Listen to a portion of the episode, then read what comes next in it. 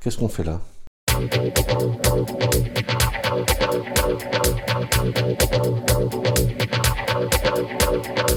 On est à Fleury, euh, chez moi, une propriété que j'ai repris en 2015.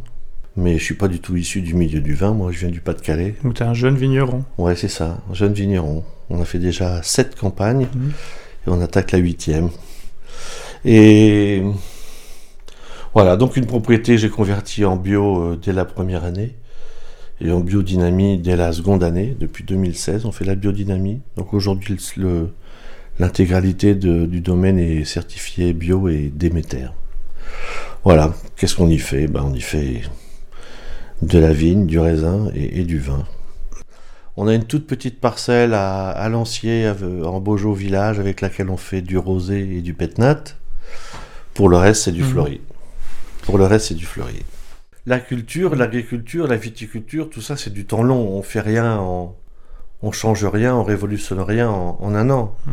Donc ça prend, ça commence par discuter, faire des constats, voir comment les uns souffrent plus ou moins que les autres, et, et- et des échanges. Quoi. On est toujours plus intelligent à plusieurs que tout seul. hein. Euh, mais oui, oui, la Biojolais, c'est un bon, Bon collectif. c'est un bon collectif euh, d'échange et de partage, ça c'est sûr. Bah oui, oui. Oui, oui, on sent, on sent entre copains, solidaires, transparents. Ouais, ça c'est top de ce point de vue.